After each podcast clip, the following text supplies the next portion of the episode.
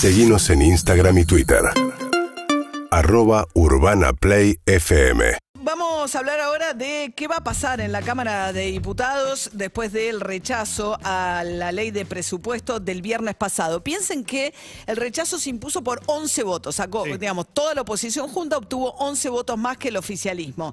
Hay un bloque, que es el bloque federal, donde hay 8 votos. O sea que es importantísima la posición de ese bloque que terminó acompañando a Juntos por el Cambio para votar en contra del presupuesto. Una de sus integrantes es Natalia de la Sota, es hija de quien fuera gobernador de la provincia de Córdoba eh, y hoy integrante de ese bloque que están, por ejemplo, Graciela Camaño, Florencio Randazzo, etcétera. ¿Qué tal, Natalia? Buen día. Buen día, María. ¿Cómo estás? Un gusto escucharte. Gracias, igualmente. Bueno, a ver, hay una carta de Sergio Massa eh, que se conoció este fin de semana donde anticipa que se va a comunicar individualmente con cada uno de los gobernadores para explicarles el, el- el prejuicio económico, el perjuicio económico que significa para ellos el no haber acompañado el presupuesto porque hay partidas de plata que no van a recibir. Sí, es así.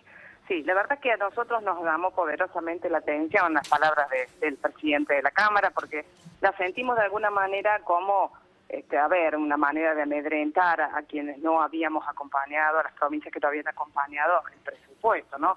Pero me parece que lo más importante de esto es decir, María, o explicar un poco por qué nosotros no acompañamos ese presupuesto, ¿no? Primero porque entendemos que hubo una mala y baja calidad institucional en el tratamiento del presupuesto, ¿no? En tres días había que aprobar un presupuesto que desde este septiembre estaba en la Cámara. Yo, imagínate que asumí el, el 7 de diciembre, ¿no? Este, o sea, pu- me puse en funciones el 10 de diciembre, este, Sí, y a no los tres, cuatro, cuatro días teníamos que votar ese Sí, presupuesto. eso no se entendió, porque el oficialismo tenía unas mayorías más holgadas antes del recambio y, el- y hace tres meses que estaba el presupuesto ahí, desde septiembre podrían haberlo votado con la vieja conformación del Congreso que le era mucho más favorable.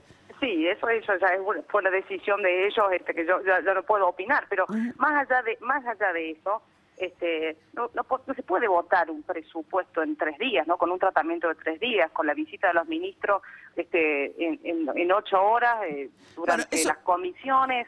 Es una cosa bastante difícil de acompañar y además nosotros teníamos desde la, la realidad, desde las provincias, este presupuesto este, no incluía las miradas de la provincia, ¿no? Este- esta mirada federal de la que nosotros estamos reclamando hace tiempo ya, ¿no?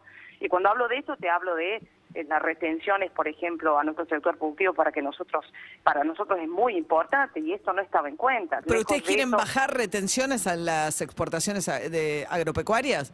Y bueno, para nosotros es sumamente importante, sí, lo que aporta Córdoba en materia de retenciones es muchísimo, cerca de 270 mil millones de pesos promedio anual, que es lo que aporta Córdoba en materias de retenciones, ¿no? Y eso todo queda queda en Buenos Aires para manejarlo de manera discrecional, Pero eso, no después, vuelve a Córdoba. ¿cómo no vuelven? Sí, hay una parte de eso que es coparticipable. Hay una parte de las retenciones que vuelven en coparticipación o no? Sí, sí, bueno, pero es mínimo, es mínimo, ¿no? Entonces, quiero decir, el aporte que hacen las provincias, este, cuando uno lo analiza desde ese punto de vista, es enorme, Córdoba fundamentalmente. No, sí, lo- perdón, ¿no?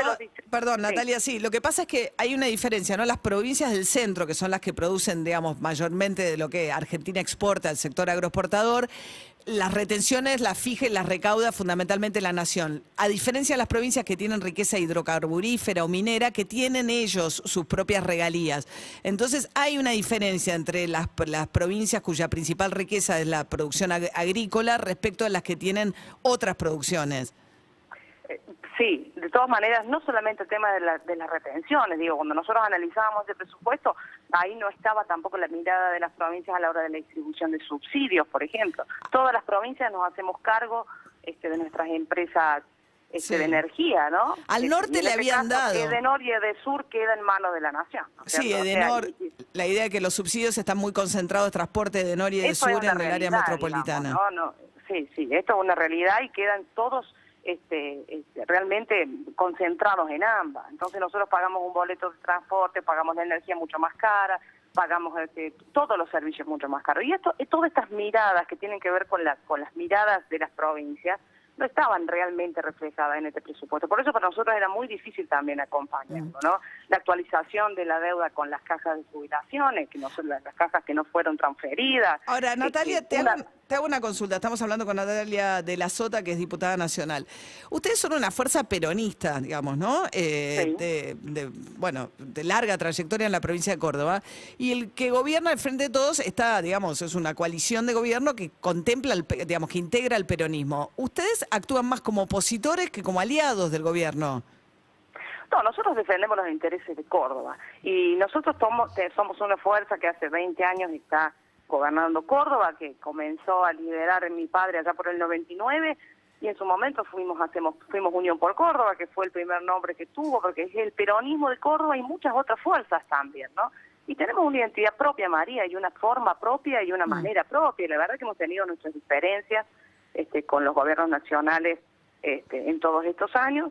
Y la verdad es que esto es lo importante, ¿no? Es- Esta identidad de que somos el, el justicialismo de Córdoba y muchas otras fuerzas. Y la realidad es que sí, a la hora de que tenemos que apoyar una medida que convenga para Córdoba la vamos a hacer, pero cuando no convenga a Córdoba y a los intereses de Córdoba no la vamos Bien. a apoyar. En eso tenemos una, una, una independencia que queremos cuidar, ¿no? Y que queremos valorar. Natalia de la Sota, muchas gracias, ¿eh? Muchísimas gracias a vos, María. Un Hasta cariño. luego, buen día. UrbanaPlayFM.com